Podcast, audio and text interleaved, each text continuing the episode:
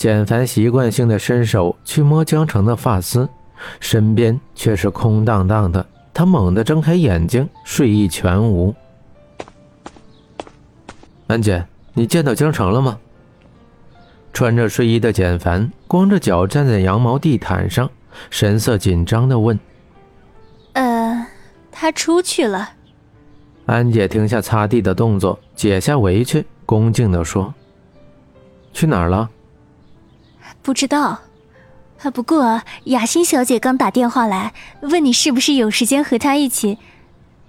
安姐提起雅欣，脸上立刻露出笑容，巴不得江城这辈子都不要回来。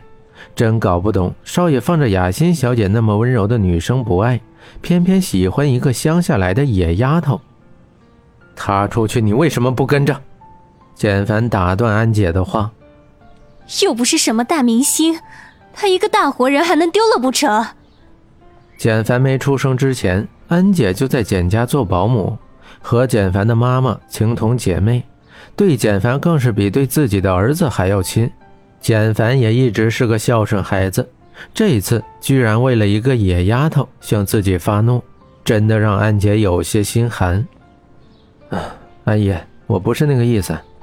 简凡意识到自己语气有些强硬，抱歉地说。还有很多活要做，少爷要是没事的话，我先去忙了。有些话说出去，造成的伤害是无法挽回的。简凡嗫嚅着，却没说出一个字，悬在半空的胳膊缓缓地垂下，朝外面快速走去。车子发动的声音响起，白色法拉利在院子里面转了一个弯，如同一道银光，消失在院子里。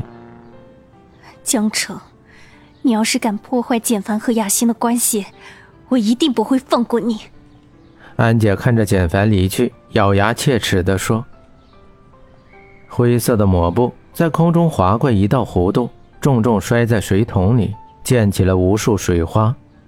橙红色的光线如雾般笼罩在墨绿色的林荫小道上，蓝天白云如诗如画。秋天到了，清晨略带凉意。”江城紧了紧外套，拎着从菜场买来的蔬菜，朝家里走着。今天是周末，很多人都不用上班。林荫小道上不远处是一个健身场所，每天傍晚的时候，有很多老人孩子在这里边玩。跷跷板上，一对小朋友玩得不亦乐乎，笑声如银铃一般。江城站在不远处，傻傻地看着他们，想象着自己的孩子。也正开心的在这里玩着一样，江城想，他一定是个男孩，很帅气，像简凡一样，有很多女生愿意跟他在一起玩。阳光透过树叶缝隙洒下来，像是金色的睫毛膏在江城的眼上刷了一层金粉一般，长而微翘的眼睫毛扑朔着，明亮的眸子写满了天真。阳光透过树叶的缝隙，在地上投下大小不等的光斑。皮鞋的踢踏声如同金鱼敲响的声音，树上正在唱歌的鸟儿扑朔着翅膀朝远处飞去。两排树木枝繁叶茂，头顶的天空像一条深邃的长河，看着很低却摸不到。江城眉目间带着笑意，纯粹的天真，仿佛这个世界上所有的黑暗都不曾靠近过自己。感到一丝目光在盯着自己，江城扭头对上简凡微愣的目光，笑着朝他挥了挥手。江城手里拿着东西，手臂伸不直，样子看起来有些滑稽。怎么起那么早？简凡接过江城手里的袋子，有些不悦地问：“昨天睡得早，天刚亮就没有睡意了。最近好不容易半夜里不用起来干呕了。”肚子却时不时的疼起来，闹腾他半夜失眠。看着简凡每天工作到很晚才回来，又不忍心叫醒他。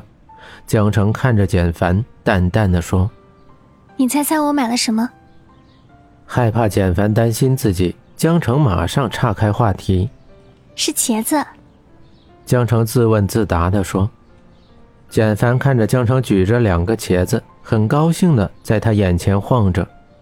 简凡冰冷微怒地说：“你大早上起来就去超市买了两个茄子？简凡一觉醒过来，发现江城不在身边的时候，害怕的整个人都要垮掉了。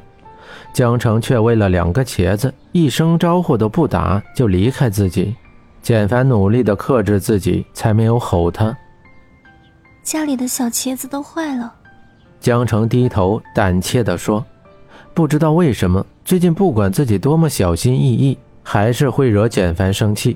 有时候，江城甚至怀疑简凡不喜欢这个孩子，他却没有勇气问出这样的话。”两只紫色的茄子轻轻地摩擦着，就像江城害怕的时候总是绞着手指一样。